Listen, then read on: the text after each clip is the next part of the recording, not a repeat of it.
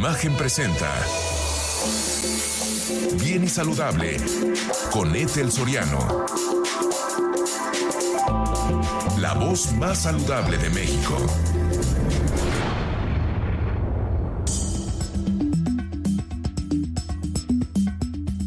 Gracias por acompañarnos. Yo soy Ethel Soriano y te doy la bienvenida a Bien y Saludable. Les agradezco enormemente todos los mensajes que nos hacen llegar para que podamos compartir con ustedes los temas de su interés y poder acercarlos a los líderes de opinión y a los expertos en salud. Les recordamos que también estamos a través de Imagen Multicast, canal 3.4 de televisión abierta, el 162 de Sky y el 728 de Cablecom, así como en YouTube, en Imagen en vivo y Imagen Multicast en vivo y Excelsior TV en vivo. Así que estamos muy pendientes de sus comentarios y de poder compartir con todos ustedes.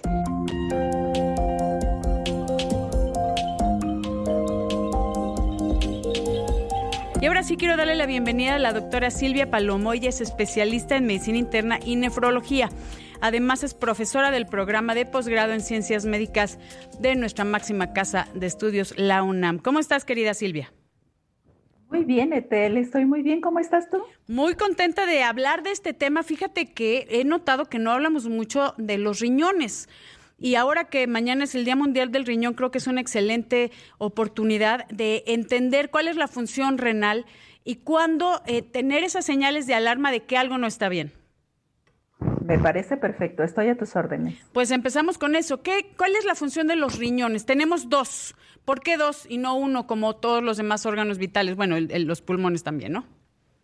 Bueno, tenemos dos porque los dos sirven para complementar muchas funciones en nuestro cuerpo.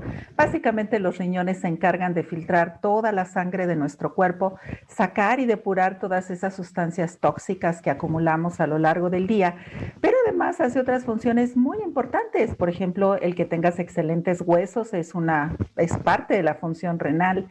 El que tengas una presión arterial como Dios manda también es parte de la función renal. El que produzcas algunas hormonas como la eritropoyetina para evitar la anemia, pues también es una función que desempeña el riñón. Son funciones poco conocidas, pero muy importantes. Claro, sí podemos vivir con un riñón. ¿Por qué? Fíjate que podemos vivir con uno, porque el riñón es un órgano maravilloso, se adapta a cualquier situación que hay. Y es tan noble que normalmente nacemos con dos millones de nefronas por riñón, pero cuando perdemos uno, pues nos quedan un millón de nefronas para cumplir con todas esas funciones. Que sí es suficiente, o sea, entendemos que es un órgano vital, eh, pero que con uno sí, sí hacemos. Y la hacemos siempre cuando tengamos cuidado con los factores de riesgo. En este año la salud renal va encaminada justamente a decirle a la población que tenemos que cuidar todos aquellos factores de riesgo que provocan enfermedad renal. Y déjame te cuento cuál es el más importante. El más importante es el tabaquismo y el que le sigue es el sobrepeso y la obesidad. Entonces, para todos tus radioescuchas, fumarse un cigarrito todos los días no es bueno y no hacer ejercicio también es muy malo. Eh, a estos factores de riesgo, si se le agrega el que durante el transcurso de la vida, pues desarrollemos algunas enfermedades como la diabetes y la hipertensión, que pues por sí mismas producen enfermedad renal. Entonces, eh, obviamente los hábitos que siempre nos han dicho ustedes los médicos de que no, que, los cambiemos, el tabaquismo, el sedentarismo, la obesidad, eh, una buena alimentación, o sea, comer pura porquería, que esto entendemos que sí es un tema de salud importante. Eh, sí tiene mucho que ver, y más en este caso que estamos hablando de los riñones. Yo quisiera eh, que nos comentaras, querida eh, Silvia, acerca del tema de la diabetes. En México es una cuestión endémica, caray, eh, que también es algo de la raza. La población en México tiene un porcentaje alto de padecer diabetes, obviamente aunado también al tema de obesidad, de diabetes tipo 2 que es la, la que no es insulino dependiente, ¿Qué onda con eso? ¿Qué hacemos para cuidar? Porque hay mucha gente que está teniendo insuficiencia eh, renal y que pues acaba en diálisis o hemodiálisis, ¿no? Claro, fíjate que los programas como el tuyo justamente son los foros que necesitamos para decirle a la población que del año 2000 al año 2018 prácticamente duplicamos la prevalencia de diabéticos. Desafortunadamente somos el sexto país del mundo con diabetes y en nuestro país tenemos casi 12 millones de diabéticos.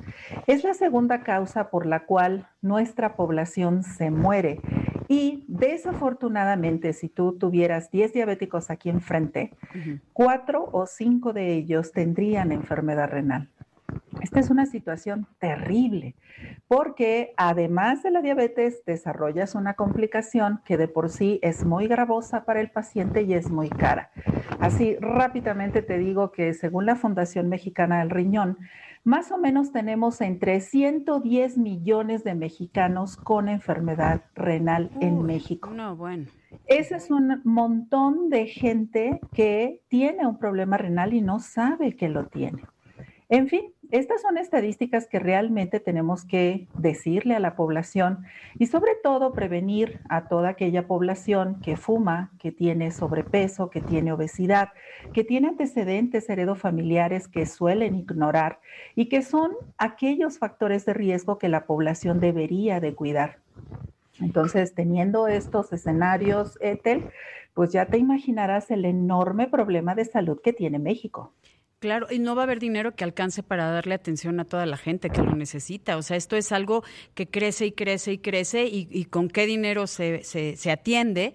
Aquí necesitamos hacer un compromiso personal por el cuidado de nuestra salud porque si, no, vamos a esperar siempre a que el gobierno o las instituciones nos atiendan y nos den la solución a nuestros propios hábitos, a nuestro estilo de vida, que yo creo que eso es algo fundamental y que debemos de hacer conciencia, queridos amigos que nos escuchan en toda la República, tenemos que hacer conciencia de nuestra salud renal. Voy, querida Silvia, amigos, a una pausa y regresamos con más, que estamos hablando de la salud renal, la salud de nuestros riñones. Espacio Zen.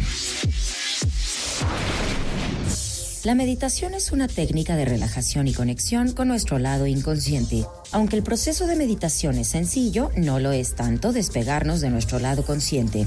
Debes de tener paciencia porque es un proceso de aprendizaje largo, pero satisfactorio.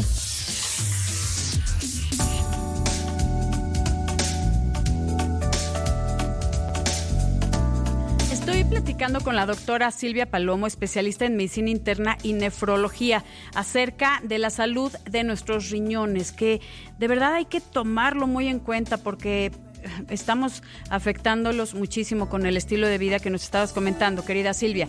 Tabaquismo, obesidad, sedentarismo, mala alimentación. O sea, los riñones tienen una función fundamental eh, en, nuestro organismo filtra nuestra sangre y cuando hay alteraciones, eh, y, eso es algo que te quiero preguntar, pues hay como que nos llenamos de toxinas, ¿no? ¿Cómo, ¿Qué, qué pasa en, en, la diabetes que acaban con eh, una necesidad de diálisis o incluso hemodiálisis? ¿Qué pasa con el riñón? ¿Cómo se afecta? Fíjate que el riñón se afecta en su estructura, es una alteración muy progresiva, muy a largo plazo. Pero lo más importante que sucede aquí es que las membranas del riñón se rompen.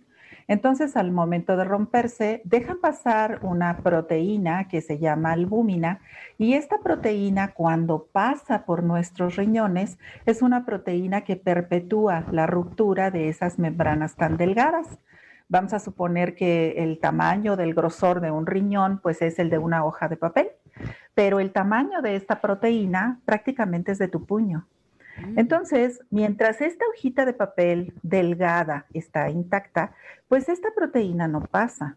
Pero cuando la membrana se rompe, esta proteína se mete a través de esa membrana. Y cuando lo hace, lo hace forzando la membrana y la rompe.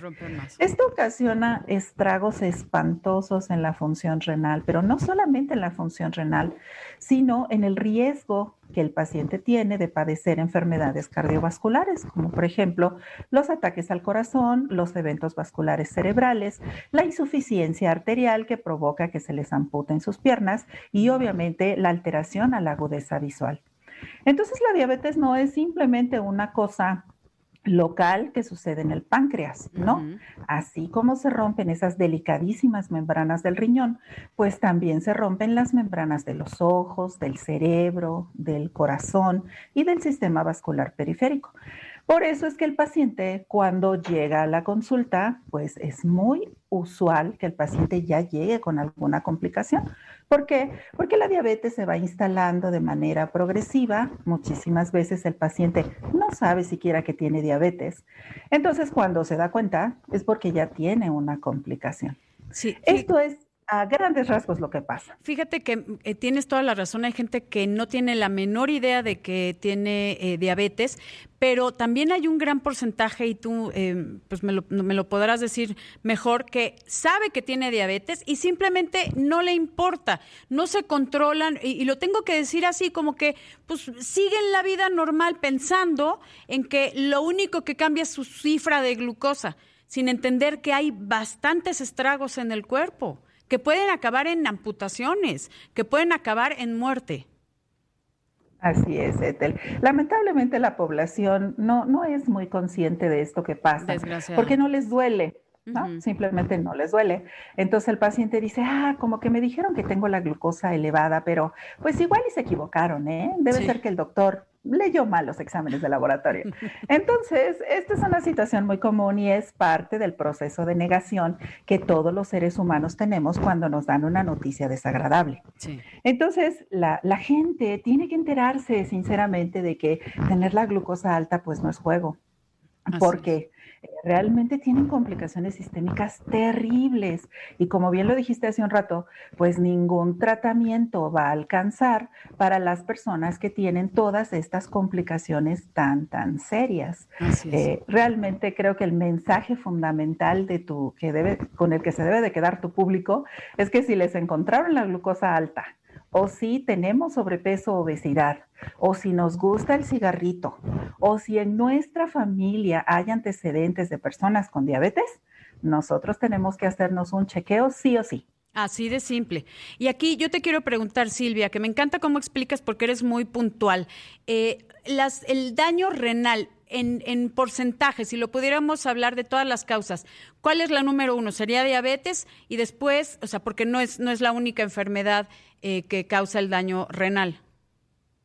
Ah, ok. Si te refieres a cómo se van afectando los órganos. No, el órgano. No, hablando del, del, daño renal, ¿cuál es la causa que más los daña? La diabetes, después, que un tumor, después, ajá, hipertensión. No, la hipertensión arterial, que es el enemigo silencioso, casado con la diabetes y que prácticamente en un momento de la historia natural de la enfermedad se toman de la mano y terminan con la vida del paciente juntos. Así, así. Y qué fuerte es eso, ¿eh? Tienes toda la razón.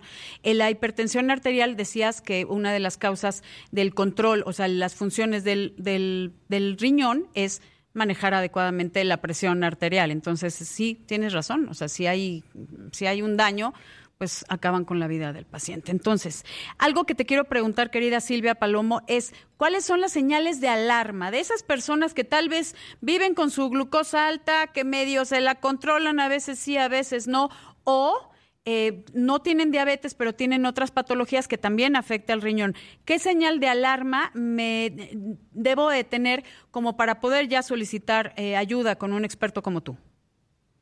Bueno, fíjate que uno de los síntomas muy iniciales es ir a orinar en la noche. Mm. A veces eh, muchas personas se levantan en la noche y cómo lo resuelven, conocen de memoria la ida al baño, van, hacen del baño, se regresan a la cama y no le toman importancia. Ese es un síntoma importante, se llama nicturia. El segundo síntoma es más de la característica de la orina. Hay personas que orinan pues como si fuera una cerveza, ¿no? Espumoso. Espumosísimo. Pero este síntoma va y viene va y viene. Entonces el paciente dice, ah, caray, ya se me quitó. Entonces lo deja pasar. De esta manera pueden pasar años y felices días con esta orina espumosa que va y viene y el paciente no lo toma en cuenta. Esos son síntomas muy iniciales. Un tercer signo que no debemos pasar por alto es la hipertensión arterial. Acuérdate que la hipertensión arterial, mientras no está complicada, es completamente asintomática. Es decir, si no le registras la presión arterial a la persona, pues nunca en la vida se va a dar cuenta que tiene hipertensión arterial porque no tiene síntomas. ¿Cuándo tiene síntomas la persona? Bueno, cuando la hipertensión arterial ya está complicada. Sí. ¿Ok? Pero eh, volviendo al punto, los datos de alarma, la hipertensión arterial es un dato franco de alarma. Ahora, ¿qué otro signo suele aparecer, pero ya cuando la enfermedad renal está instalada y avanzada? Retener líquido. El retener líquidos por la mañana, sobre todo en la cara, es una característica muy importante del paciente renal esos pacientes que amanecen con los ojitos abotagados y que de repente en el transcurso del día se les va quitando, es parte o es una característica importante del enfermo renal. Ay, oye, a ver, yo te lo tengo que decir. Eh, hay, hay gente que de repente, pues yo también voy a hacer pipí a veces en la noche. O sea, sí puede ser eh, un, tema único, pero ¿cómo sabemos que hay una patología? Es decir, a ver, estoy levantándome cuántas veces, eh, cuántas veces a la semana, porque puede ser que tomé muchísima agua. También eh, lo de la hipertensión arterial, que deberíamos saber nuestras cifras, lo de la orina espumosa, que no es normal y también el edema, pero a veces si tomaste mucha sal, si no tomaste mucha sal, eso es lo que pasa en el, en el eh, imaginario colectivo, ah, es que comí mucha sal. Y entonces sentimos la carita este, pues abotagada, ¿no? Y los ojitos papujados y las manos cuando las abres y las cierras sientes que ya te aprietan los anillos y que estás edematizado. ¿Cómo sabemos que es un tema renal y no por una cuestión de alimentación? Bueno, ciertamente los excesos producen cambios muy importantes en nuestro cuerpo, pero por ejemplo, cuando te levantas a orinar más veces en la noche que en el día, cuando tu cifra de presión arterial está por arriba de 140-90, cuando esta orina espumosa está presente, sí o sí es un síntoma inequívoco de enfermedad renal. Eso sí no tiene opción. Ah, y cuando te levantas con la carita botagada, porque pues en la noche anterior... Eh, te fuiste a una muy buena cena, comiste una muy rica salsa, tomaste alcoholitos y retuviste líquidos, bueno, pero eh, cuando esto se presenta de manera periódica, entonces el asunto ya no es tan sencillo. Uno tiene que buscar la razón de estas alteraciones. Eso no es normal. O sea, el edema en las piernas, en la carita, cuando estamos reteniendo líquidos, no es normal y, está hablando de que nuestros riñones no están funcionando adecuadamente, así de simple. Y obviamente también el tema de la, de la hipertensión, ¿no? Así es, Ethel. Ok, yo te quiero preguntar, hay mucha gente que está orinando, como dices, como de cerveza. Eso ya es, no es, ahí no hay nada que te podría decir, ay, bueno, es que comí esto o tomé esto y estoy orinando como cerveza. Eso sí ya es un dato para que la gente no se espere y vaya a atenderse adecuadamente. Así es, ese es un dato inequívoco. Orinar como una cerveza o como una Coca-Cola, hay gente que tal vez no conozca la cerveza, pero seguro la Coca sí, eh, que la espumita se queda arriba y el líquido se queda abajo, bueno, eso es proteinuria. Y eso sí o sí es enfermedad renal. Ay, dime una cosa, eh, querida Silvia, nos quedan dos minutitos, pero hablando de que si ya estoy em, al tiro con, los, con estos síntomas, eh, ¿puedo revertir el daño? O sea, sí hay chance de tener un tratamiento adecuado, tal vez en los pacientes, en los pacientes diabéticos, pues el control de su glucosa y demás, pero ¿hay forma de revertir el daño renal con un tratamiento? Una vez establecido, no. Lo que tenemos son muchísimas estrategias para disminuir la velocidad con, que, con la que la enfermedad avanza las etapas muy avanzadas.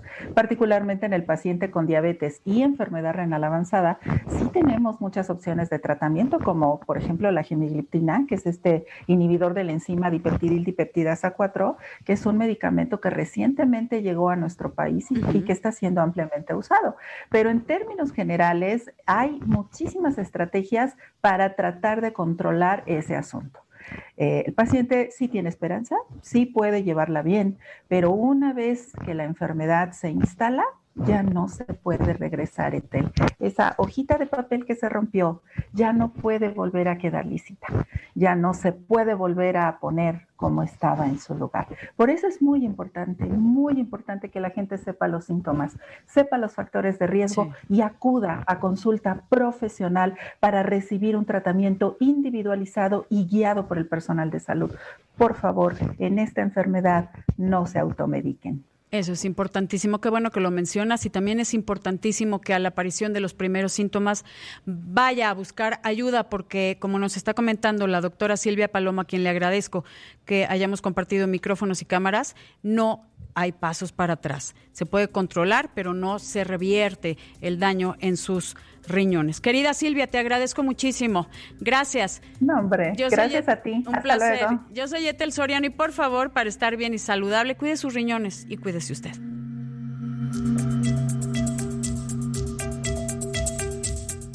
Imagen presentó Bien y Saludable con Etel Soriano, la voz más saludable de México.